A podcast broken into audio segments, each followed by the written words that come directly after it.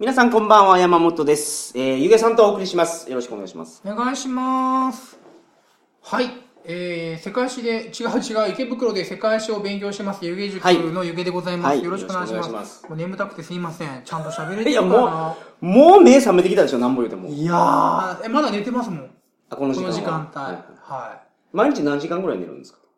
あー、睡眠、あ日によって違いますね。忙しい時はもう寝れないですし、はい今日みたいな感じで。はい。まあ、寝る時は6、7時間寝ますかね。おー、なるほど。がっつり寝る時は。はい。あの、4月になりまして、はい。もう、今日が、この放送が、はい。4月の12日はいの放送ですよね。はいだから、えー、前の前の日、4月10日には、社会人授業のはい。収録が終わってるという。そうですね。はい。収録というかあ授業が収録授業が終わってるはいということで。はい。そうなんですよ。で、まあ、リハーサルがもう終わったところなんですけど、今週の金曜日15日、に、えー、湯気塾の社会人向けの授業がはい。ありますと。あります。えで、来週22日もあります。はい。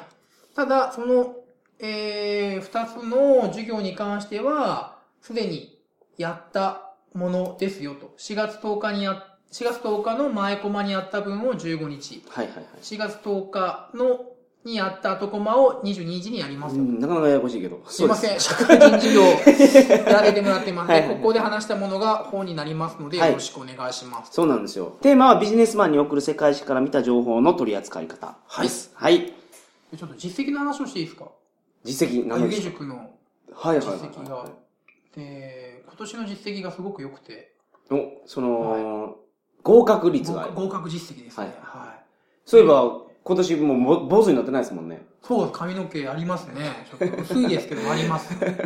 ははいい。。今年2016年度入試は、はいえーっと、東大が1、京都大学が2、うん。北海道大学が1、はい。えー、早稲田が41、おう慶応が20、上智が21と、うん。えー、総計上智で82章かな？うん。これ、あの、名前挙げていい生徒だけなので、はい。実際挙げてはいけない生徒もいる、まあ、な名前挙げてはいけない生徒もいるので、はい。実際の実績はもっと高いんですけども、うん一応、はい、うちは全部氏名公表を前提としているので、公表しているのだけでこれだけですね。ああ、その、合格実績何人って予備校書いてますけど。あれ、本当に嘘ですよ。いや、本当に。いや あー僕、本当あれね、みんまあな信じない方がいいですよっていう。まあ、やられてたんですもんね。その、予備校での予備先生も。校でやってたので、はいあの合格実績がいかに嘘かっていう。あまあ、それは内情を知ってると。例えば、まあ、某塾だと予備校だと東大の前に東大の、えーまたすごい進学校の前に、えーすごい無料自習室を作るんですよはいはで無料自習室に通ってくれた生徒を合格実績にカウントしたりとかい。なるほど。なるほど。で優秀な生徒に無料で授業を受けてねって言って無料授業を受けさせて合格実績にカウントしたりとかしているんですよはいはいはいはい。だから、その、業界の人はまあみんな知ってるんですけども、うんあの数字っていうのは本当に当てにならないですよっていう。なるほど。だそれに僕は真っ向から挑戦しようとして、氏名と学校名を公表しない実績は使わないっていう。なるほうちのは本当に正しい実績ですね。ど。おうんこれ結構高い数字なんですよね。そこら辺の結構そこそこ大きい予備校の1校舎分ぐらいの実績があるので、ーはい。うち世界史だけなんですけども、なんか実績はすごく今年立派でしたね。その世界史だけってことは、この、まあ、実績出てるところは、ゆげさん以外のところでも勉強してるってことでしょ？そうですね。だからまあうちの場合だとやっぱり河合さんに行く場合が多いですね。はい。世界史だけうちではい。やりますよみたいな。うんえその世界史をやることで、そのなんか、まあ、意識が高くなって勉強が頑張れると、そういうことそれはあると思いますよ。その世界史っていう科目は、その世の中をリアルに見せる。はい。で世の中リアルに見せると、若いうちに勉強しなきゃいけないんだって分かるので。うん。まあで、その予備校って僕行ったことないんであれですけど、はい先生だけの魅力じゃないかもしれないと思うんですよ。はいはいはいはい。他にその教室の魅力で、はいはい来る生徒がこんな感じで、はいはいはい。で勉強するときにこんな感じやから、例えば横の関係ができて、はいはいはい。一緒に勉強するようになったとか。それはあります？よ。その、だからそういう予備校も、いろんな予備校があります。だからはいその、仲間関係を重視してる予備校も確かにあれば、まあうちとかは特にそうなんですよね。そのそうですよね。なんか、うちはイベントが多いので、はいはいはいはい。山登ったりとか、まあ、僕も生徒さんに何人もお会いさせていただいてますけど、はい、はいはい自習室あるじゃないですか、湯気塾って。まあここ、じ、授業してない時にうん。自習として使っていい、自習していいよってやってますよね。ここはだから、世界史以外のことを勉強してもいいんですか？もちろんもちろんもちろん。ああ、なるほど。はい。うち下のプリンターとかではね、英国のやつガンガン吸ってますけどね。はい。英国ってイギリスのあ、いやいや、英語と国語国語ですね。あ、はないるほ。ど。はい。そしてあの、なんかうち世界史の塾なんですけどね、うん京都大学の医学部にも通って、うん。はい。まあ、京大医学部通ったやつもしかして首席で通ったかもって言ってますけどね。それぐらい出来が良かったと。うん、まあちょっと賢いですよね。なんうんか、たまにいますけどね、気持ち悪いぐらい賢いのが。うん。うん、なんか、何が違うんですか？もう発言から何から何まで違いますね。うん。うん、なんか、僕が言ったことに関して、もう変え、まあ深く読み取るし、うん。返しも違いますし、だから、たまに、まあね、年に1名、2名、まあ一年に1名いるかいないかなんですけど、ちょっともう根本的に頭脳の作りが違うやつがいますよね、たまにやっぱり。え、それってじゃあ勉強でそうなったんじゃなくて、もう血が、それはもうもうもうもう明らかにその、まあもちろん本人の努力もあるかもしれませんけど、はいもうなんかもう土台が違うっていうかいますよ。うん。うん、なんか、努力云々とか別の次元で、はい。ただ、それやっぱり、うちに来て、例えばまあ、なんだろうね、多分日本全体で見た場合、多分そんなのはやっぱり100人に1人とか200人に1人とか多分しかいないから、はい。それを考えて、そいつらで、そいつら自体が日本全体を回せるかというと、それはできないので、はい。まあ、そういう人もいるよねって僕は思いますけああ、なるほど。うんまあ、ほとんどのね、なんていうんだろう、主力になってるのは、そんなに出来は良くないけど、はい努力して頑張ってる人たちなのかなと。その、先ほど言ってた、その、総計っていうところですか、はいその、ゆげさんが、まあ、まあ、塾生にメインで狙ってもらうところ。そうですね。はいそういうところって、その、努力でなんとかなるってことですえっとですね、その慶応経済と早稲田成形は、その、まあ、例えばそこら辺のランダムで人、ランダムに高校生を捕まえたとしますよね。全く関係なく、ちょっと、はいはいはい買ってきたと。あの、ハンティングしてきたと。そう、人が一番みたいなやつ。で、そこで、そのうちの、うんえー、教育を与えてもですね、そのうちの2名か3名ぐらいしか行かないですね。ああ、そうなんですか。その、早稲田成形と慶応経済は、なんだろう。まあ、他の教科も多分そうと思うんですけど、世界史に関してやっぱ一定の、なんかセンスっていうか、その努力だけではいけないとこあります。だったらそれでも30%ぐらいはいけますよ。うん。そのそこら辺ランダムで捕まえてきて。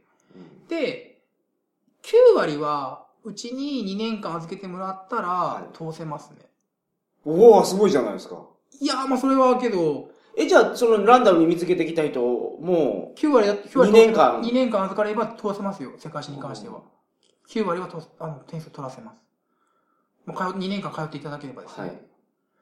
うーん、まあ週1で。うん。まあ、それはできますね。だから、その、まあ、もっと言うと、はい。ちょっと話変わるけど、テニス、テニスプレイヤーになりたいっはい。ていうのは、うん。結構な才能がいるじゃないですか。いります。そりゃ、ね、ランダムに取ってきた人、難しいでしょ難しいと思いますよ、2年間で。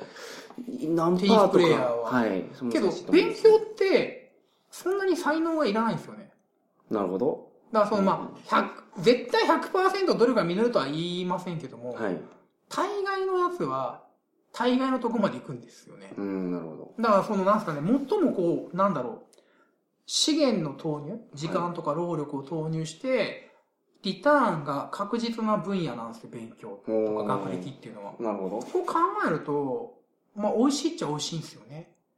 うんうん勉強するって勉強するってことが、その、まあ、極端な話言うと、その、大卒の資格あるかないかで、その、まず、門前払いがあるわけじゃないですか、企業とかまあ役所によっては。そうですね大卒要件とかあって。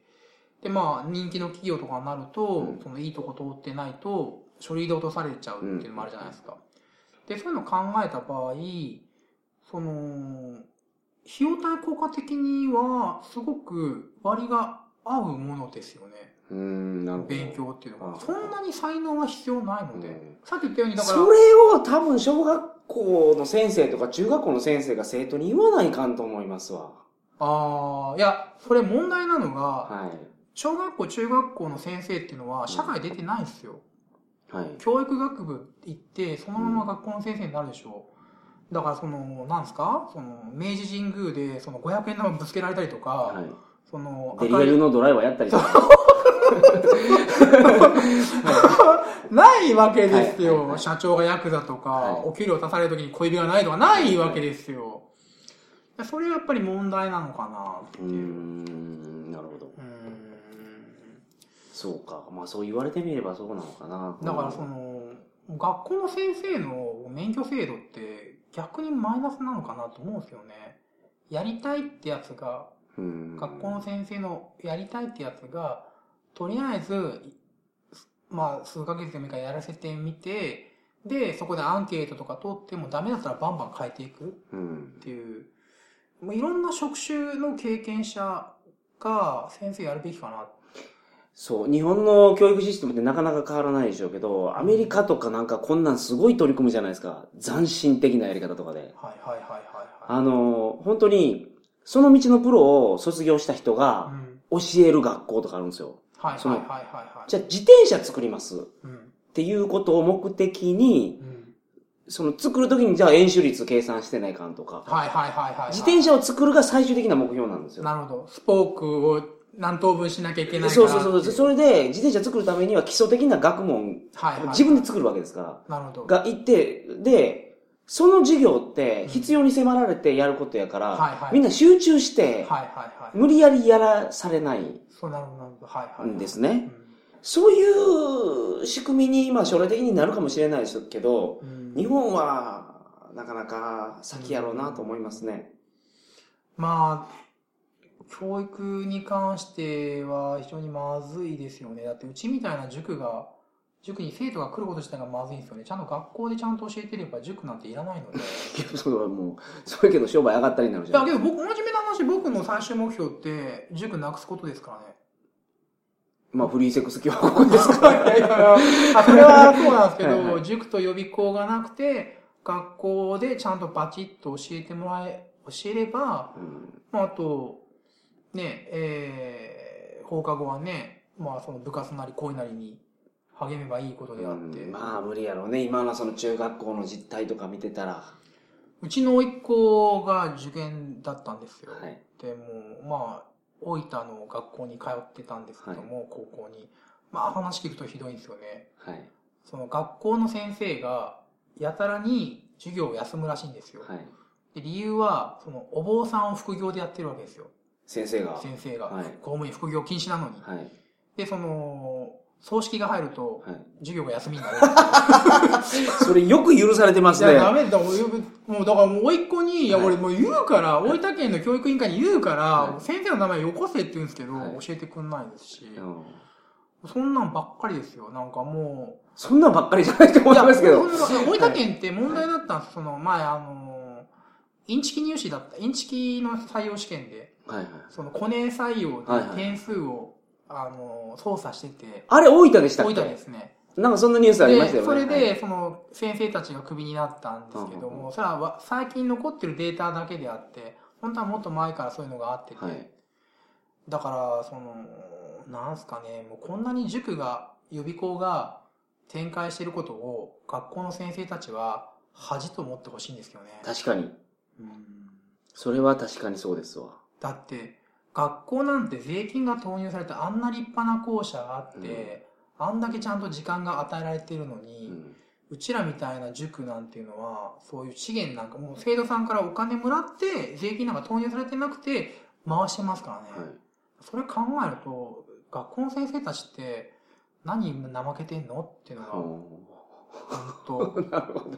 ちょっとすいません、ちょっと言葉がきついいかもしれませんけど。やいやいやいや。いや、まあけど、それは本当におっしゃる通りやと思います。ただ、その、教える、なんですかね、まず、ちょっと話変わりますけども、はいちょっといいですか、僕も。いい推薦入試ってすごいダメと思うんですよ。うん。なんでかというと、学校の先生が教え、まあ、推薦入試に限らず、学校の先生が教えて、で、試験やって、学校の先生が単位を認定するうん。っていうのはよろしくないと思うんですよ。だって、下手な教え方をして、生徒ができなくて、落とすとか、とんでもないと思うんですよね。僕教える人間と、チェックする人間は別になるべきだと思ううんですよ。ん。僕がやってる、その一般受験向け、一般受験っていうのは、そうなんですね。僕は教える側で、はい。大学側はそれをちゃんとチェックする。うんうんうんうん。でそこの緊張関係があるから、推薦は、だから推薦取るっていうのに、うんの、この人を推薦取れるかどうかっていうのを先生が判断するからダメってことそうです。先生が制裁を出す権持ってるわけじゃないですか。うんそうなったら生徒たちは先生に逆らえませんよね。はい。ダメな先生にも逆らえませんよね。そうですね。ダメな人間。内申点に響く。そうですよ。もう、恥ずかしくないんかと、お前らそんな。力を振り回しやがって。うん大体その力っていうものは集まると暴走しがちになるんですようん堕落するんですよだから力はできる限り分散しなきゃいけなくてまあ、この間もなんか問題ありましたよね。ああ広島ですよね万引きした、言うて。万引きしたしないで内心うんぬんとかうんもうあんな民間じゃ絶対考えられないですけどねはい。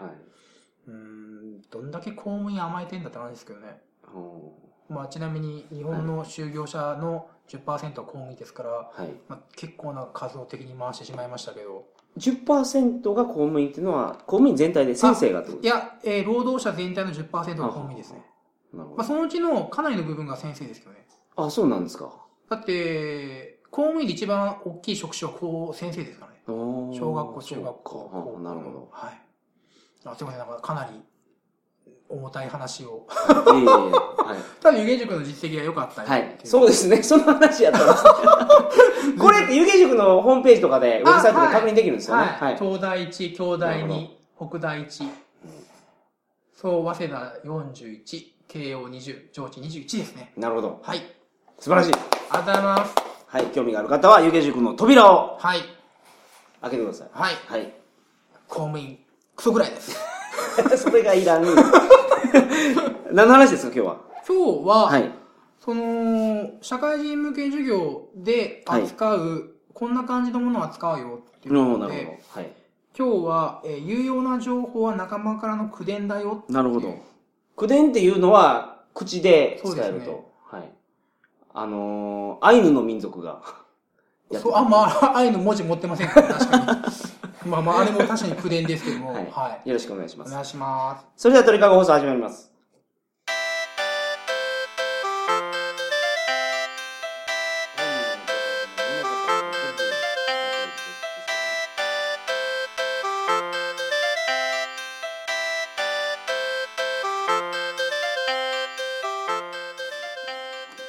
改めましてこんばんは。鳥かご放送第456回。お456やこれ。お送りします。番組に関するお問い合わせは info.tkago.net info.tkago.net までよろしくお願いします。お願いします。はい。えー、っと、有用な情報は仲間からの口伝だよって話なんですけども、はい。情報の価値はい。っていうのは、その、まあ、新聞に出された、みんなが知ってしまった情報っていうのはそんなに価値が高くないうん。ですよね。そうですね。自分しか知らないってはいいう情報が価値が高いじゃないですか。はい。で、文字に残すと、その、文字で情報が伝わると、うん。まあ、自分以外の人間が見る可能性があるし、さ例えば新聞とかね、うん。ネットの掲示板とかはいはい。だったらみんな見るわけじゃないですか。それに対して、その言葉で目の前の人に渡す情報っていうのは、言葉はすぐ消えるものなので、揮発性が高いので、揮発性が高いっていうの、それ。は まあガソリンみたいな話ですけど、すぐなくなっちいはいゃうので、はいはい。えー、まあ、自分しか受け取ってないはい。と考えられまうんうすよね。んうんで、ちょっと話変わるんですけど、その、情報が産業化した。情報がお金になるよはい。っていうのは、いつぐらいからと思います？へえ、あ、歴史の中で。そうですね。情報で、初めて情報が、なんか売買されてたみたいな。そうですね。情報の売買がもう、かなりシステマチックに本格化したのは何世紀かなっていう。例えばそのマンモスを飼ってた時代はう、ん。もうみんなに言ってたと思うんですよ。あ、ここにマンモスおったでって言って。ああ。ほんでみんなで借りに行ってたから、だけどそれはあれでしょ、自分たちの部族しか多分、あのマンモスのいる穴場は、ここだよ、ここはみんなに伝えるなよっていうのがあったんじゃないですか？あー、でも、その、敵対する部族には絶対教えないみたいな。あ、なるほど。あ、マンモスそれをの裏切った巣があると。はいはい。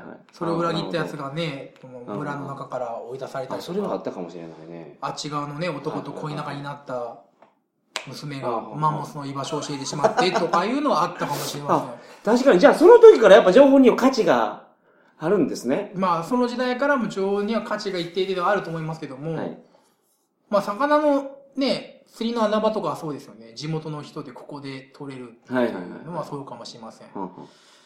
で、まあ、その情報が、そのお金によってはい。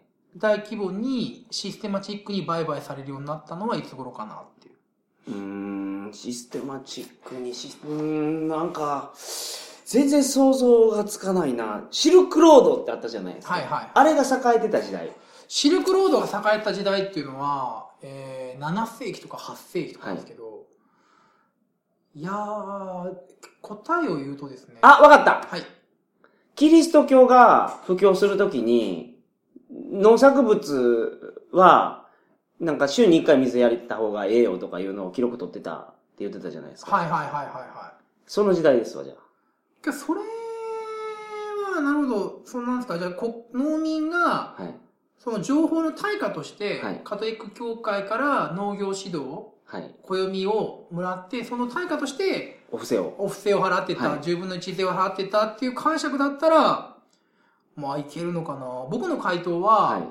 あの、19世紀ですね。おー。あのー情報だけを売ってる会社、通信社ってあるじゃないですか。はい。矢野総研。矢野総研。い矢野情報、矢野経済研究所でしたっけ？は、は、は。だからそのマーケティングリサーチをやった情報。ああ、はいはいはいはい。なるほど。えー、っとですね、資料集が飛んで、ページが194ですね。19世紀情報レジャーってとこですね。はい。で、そこで、うん。えー、左側のマップのとこに、はい。えー、ロンドンとパリの間で、はい。海底ケーブル、英仏間に海底電信ケーブルが付設されたのが1851年えー、です、そんな昔に。江戸時代の終わりぐらいですね。えーフェリーの来航が1853なので、はい。その時に、えー、その、すあの、モールス信号ですけども、そのケーブルが英仏間で開く、えー、通じましたよと。はい。ちなみに1851年っていうのは万博、世界初の万博ですね。万国博覧会。ほうほうどこであったんですか？ロンドンですね。で、ちなみに同じ年に、えー、194ページ上の年表で、1851年にロイター通信社ができてますね。えー、そんなに歴史あるんですね。ロイターは老舗ですよ。はあはあはい。受験世界史に出てきますねは。あ、はあはで、ロイターの本社はロンドンあ、はい。です。これもよく試験に出ます。で、なんでロイターの本社がロンドンっていうのは試験に出るかというと、んなんでイギリスは情報を重んじるようになったかって話なんですね。おーなんかけど、諜報部員で一番有名なのはジェームズ・ボンド。ああ、MI6。はい。あ、イギリスの諜報部員ですよね。スパイ行為をやっているのか、はいセックスやってるのかよくわかんない ジェームズ・ボンドですよね。もうあれ、よろしくないと思うんですけど、あの映画。スパイってもっと地味と思うんですけど、前、その、あ先々週ぐらい僕が話したように、はい実際は、その、ね、地元の人が列車の数をカチャカチャ数えたり、馬の数をカチャカチャ数えてるのに、はいあんな派手なスパイいないと思うんですけど、うん名乗られたら、名乗れって、お名前はって聞かれた時に、うんボン。ジェームズボンド名前言いよりますからね、あいつ。あんなに有名なのに。おかしい。だってもうスパイなんてすごい地味ですからね。うんスパイって自分がスパイであることを忘れるらしいですね。例えばその、ある国にはい。普通の市民としてはい。潜り込まされて、普通の仕事なんかをやってて、うん。でも、それに違和感なくフィットしていると。なるほど。で、ある時に、その本国から、なんか手紙とかが届いて、では指令を開始しますってなって、はああ、俺そういえばスパイだったんだ。ああ、そうなんですか。でもその時もう、もう国にがっつりこう馴染んでるわけじゃない、その子に。だから情報が取りやすいとかいう。うん。だからスパイであることを忘れるぐらい、スパイでないような生活を送っているのは結構いるらしいんですよはいはいね。ちょっと話それちゃいましたけいいど。で、そのイギリスが、イギリスがなんで、はいその、情報を大事にしているかっていう話ですね。うん19世紀。はいはいはい。なんででしょうか？情報が大事な産業。まあ、情報産業以外に何があるか、何があるかわかります？情報がすごく大事だよ、と。いやーなんか、イギリスって、もうイメージ的に紡績業のイメージなんですよね。あ、僕糸を作ってて。はいはいはいはい。最初確かに糸を作って、それを縦横にクロスしてうん布を作ってましたけど、その利益が溜め込まれて、イギリスは世界の工場から、はい産業革命に成功して、世界の工場から何ステージアップしたでしょう？金融ってイメージないんですよね。金融ですよ金融なんですか？は世界の工場から世界の銀行に変わったんです。白州がい。浜島のニューステージ193ページ開けてもらって、はい。193ですね、めくってもらって、右下、下の方に世界の銀行イギあほんまやリスってありますね。え、今一番有名なイギリスの銀行ってなんていうところですか？あ、ちょっと勉強、イングランド銀行は有名ですけどね、まあ中央銀行ですけど、ほんほんほんほんちょっと市中銀行で一番でかいのはちょっとわからないですね。うんなんか、イギリス、なんか、うーん、そうなんですか。うん、で、その、まあ、大体の話をすると、はいその、まあ、ペティ・クラークの法則って話をしましたよね。何でしたっけ？ペティ・クラーク。ペティさんとクラークさんの法則です。どんなものか覚えてますか？全然覚えてないです。そんな話聞いたのかなっていう。第一次産業から第二次産業、第二次産業から第三次産ははは業。農業、はい工業、はいはい商業、サービス業、金融っていう感じで、経済が発達していきます。なるほど。工業は儲かると。うん儲かったお金で今度は貸しましょうとはいいう話になります。うんうんどっかに投資しましょうって話になります。で、お金を貸す、投資する。はい。で、ここですごく大事になるのは、本当にそこに投資して大丈夫なのか、貸して大丈夫なのかっていう情報が、そういうことか。はい。だから。銀行業が発達すると、はいはい。えー情報産業も発達する。なるほど。うんこれ言っていいのかな？えっと、ちょっとまあ、具体的に社名は伏せますけども、はいその、まあネットニュースがあるじゃないですか。はいでまあ、某ポータルサイト。はい。すごく大きなポータルサイトの、その、ニュース、うん。まあ、ヤブーニュースっていうしておきましょうか。はい。ヤブーニュースを書いてる人とちょっと飲む機会があって、ちょっとお話をいただいたんですけど、なんか、ヤブーニュースのはいその値段ってどれぐらいですか、はい。と。そしたら、あ安いんですよ。うん。そのえ新聞社に卸しているその記事あるじゃないですか、はい。まああとニュースとかで、はい。ロイター通信によりますとってあるじゃないですか、はい。あれはそこそこするんですか？って言ったら「いや安いです」と。うん。「それでは食っていけません」と「じゃあなんで食ってるんですか?」はい。って聞いたらその銀行とかそういう証券会社とかその投資会社とかに卸す情報で食ってるって言ってましたねその通信社まあ大手のなんですか。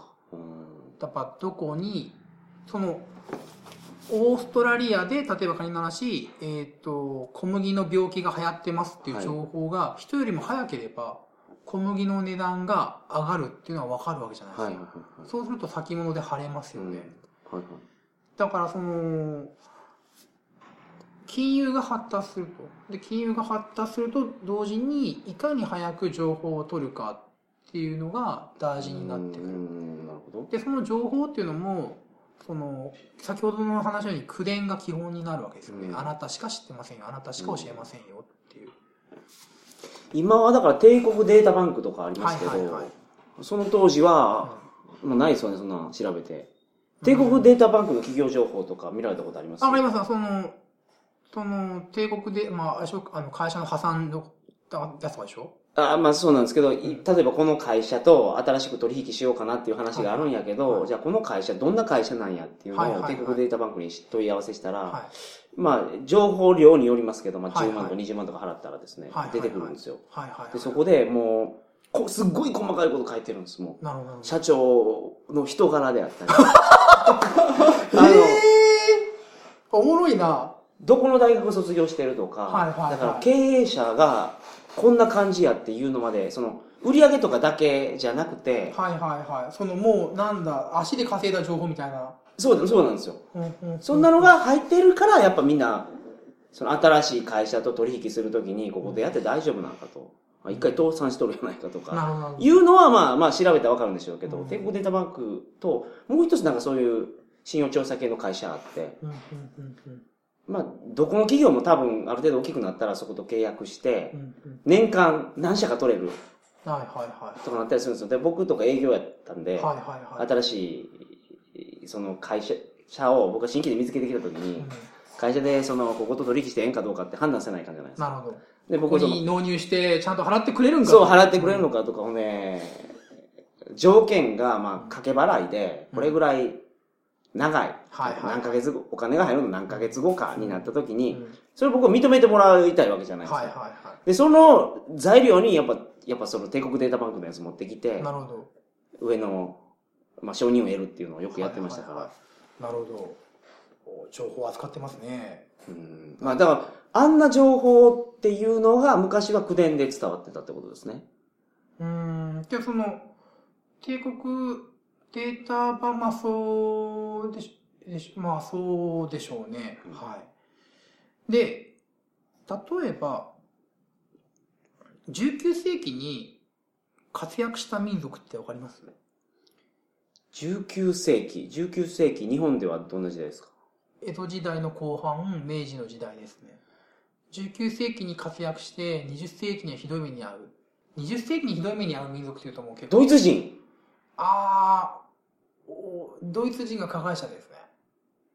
ユダヤ人ですね。ああ、なるほど。あ、金融ですか。金融と情報ですね。ロイターさんもユダヤ人なんですよ。うん。ロイター通信社ユダヤ人で、19世紀最大の銀行である、市中銀行である、えー、ロスチャイルドもはいユダヤ人ですね。なんかそのユダヤ人、なんか金貸しってユダヤの商売っていうイメージがすごいありそう。ですユダヤ人っていうのは、そのユダヤ人同士で結婚す、結婚するんですよ。はい。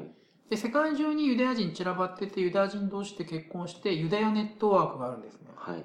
そこで、情報もお金も融通しちゃうんですよ。うん、なるほど。うん。えー、例えば、ユダヤの商法っていう商売のやり方があります。聞いたことありますか、いやー、わかんないですね。まあ、例えば、えー、ユダヤ人のお店がありますと。はいできましたと、新しく。で、ライバルのお店がありますと。で、ユダヤ人は、最初に不当連売をかけます。不当連売ってわかります？そのわかんない、です。あ、安くするそう、。原価割れで売っちゃうっていう。本当はやっちゃいけない廉価品の連ですね。そう、そう、廉価品の廉ですね。その、本当は仕入れ値が30円するのに、うんもう20円とかで売っちゃうと。はははと、競争で倒してしまうんですよ。うん。で、その後すごく値段を上げるはい。っていうのはユダヤの商法で。じゃあなんでユダヤはその最初に原価割れがやれる？だけの体力があるのかというと、それはユダヤネットワークでそのお金を融通できるからなんですね。なるほど。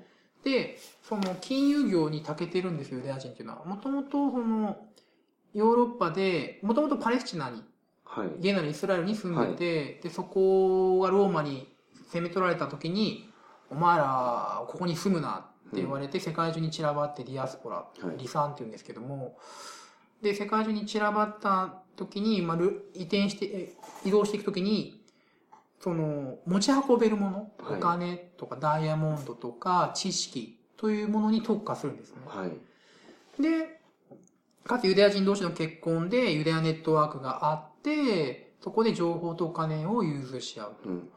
で、金融業に、金融業が強いと。で、はい先ほどから言ってるように金融業で大事なのは情報であると。うん。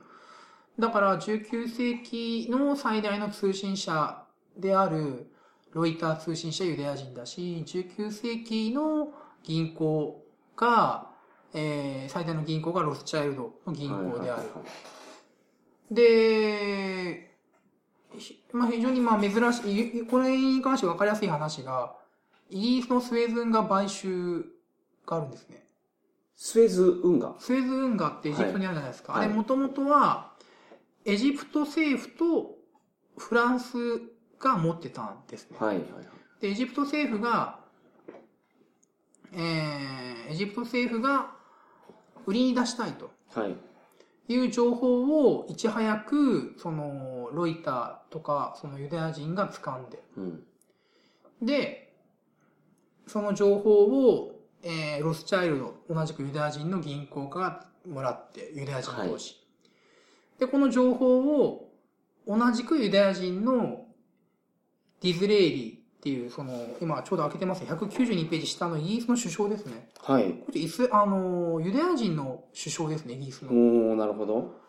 で、えーディズレイリーに、えー話すわけですよ。その、はいスウェーズ運河を今、エジプト政府が売りに出してるけども、イギリス政府は買いますか？と。で、もし買うならば、じゃあ、私、ロスチャイルドが、資当座の資金をご用立てしますようんっていう、まあ、情報も。お金持って、イギリス政府がじゃあ買いますって言って、ロスチャイルドからお金を借りてっていう。はいだその、19世紀っていうのは、その金融が発達してきて、ぎ金融が発達したら当然銀行はでかくなるんですけど、銀行もそれに伴って、情報産業庁もでかくなってきますよ。うん。で、スエズ運河株、スエズ運河会社株式。そうですね。購入ですね。はい1875年。で、イギリスは、スエズ運河の筆頭株主になります。おーなるほど44%の株式を買っちゃうんですね。ドンと一気に。ということで、はい。その、大事な情報っていうのは、そのやっぱり口伝、はい。ネットワークはい。で伝わっていきますよと。はいだから、その、東京だとね、えー、銀座っていうところが、やはり大事な機能なのかなっていう。そその、機能的にですおか店で飲み食いするわけですよね。はい。でただ、飲み食いしているわけじゃなくて、あもう業、ここの、業界の人はこういう、このお店に行くって、その業界とか会社ごとにお店が決まってるじゃないですか。でそこでは、その、重要な情報の交換が、オーラルでうん、口伝で行われているんだろうなっていうのは、銀座行ったことないから、読んだことしかないので、文章で。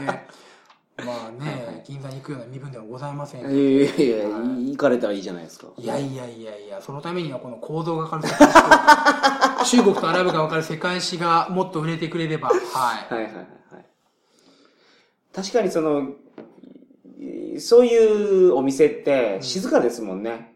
うんほんで、ホステスの方も、そういう話が始まり出すと、もう黙ります。はいはいはもう大事な話には口出さずに、まあそれ分かってるんでしょ。い。なるほど。席代4万とかの店とかもあるんですよ。おそういうところは、その、ホステスがもう出しゃばらないです。で、静かやったら盛り上げますけど、お仕事の話しだしたらもう、じっと待ってます。飲み物がなるほど。切れないように。えー、そういうお店に頻繁に出入りをされてたんですね。まあ、お仕事でね、やってましたけどなるほど銀座はあんまりなかったです。僕あの自動車関係が多かったんで、うん名古屋はいはいはいはい。はそういうところ、たくさん行ってましたけど。なるほど。まあ、接待そうです。で。なるほど。うん。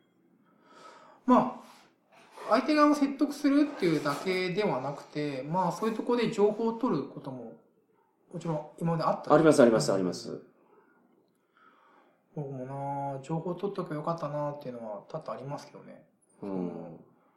僕まだ塾を立ち上げて間もない時に、はい。その、同じ塾の同僚から、その、教雇ってくれみたいな、同僚を、その、湯気塾で働かせてくれみたいなこと言われたんですよ。はいはいはいで、本当当時お金がなくて、うまあ、彼が働いてくれたら、まあ、国語の教師だったんですけど、はい。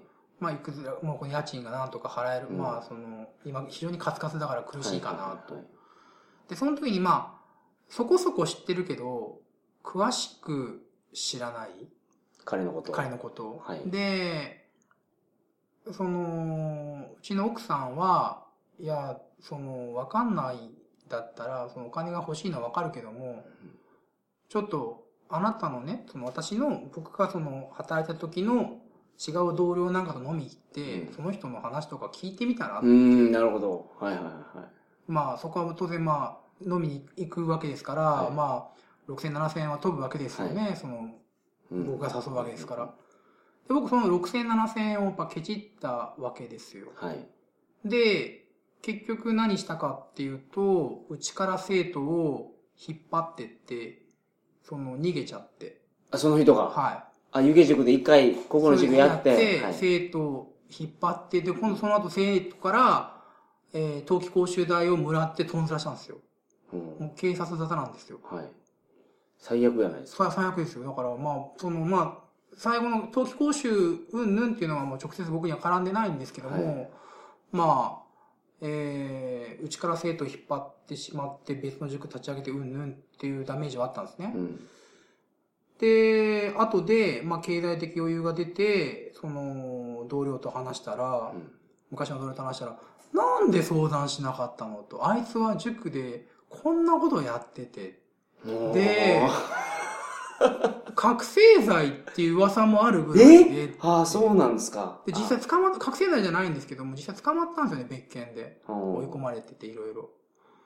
で、相談すれば絶対にその伝えたし、絶対お前は、まあ、湯気は雇わなかったよ、そいつをって言われて、たかだか7000円、8000円の情報量をケチったがためうに、ん。実際の金額いくらなんちゃうかな？もう結構な、もう100何、200万ぐらい飛びましたよね。はいその、多分、金銭化すると。はいだから、やっぱり、その、情報を取るっていうのはコストかかるし、その情報を取っても、その、あんま意味ない時も確かにあるかもしれませんけど、はいやっぱ、取らないかんかったなっていうのは、ほど本当しみじみ、それは、7000、8000の飲み代を消したがために。うん。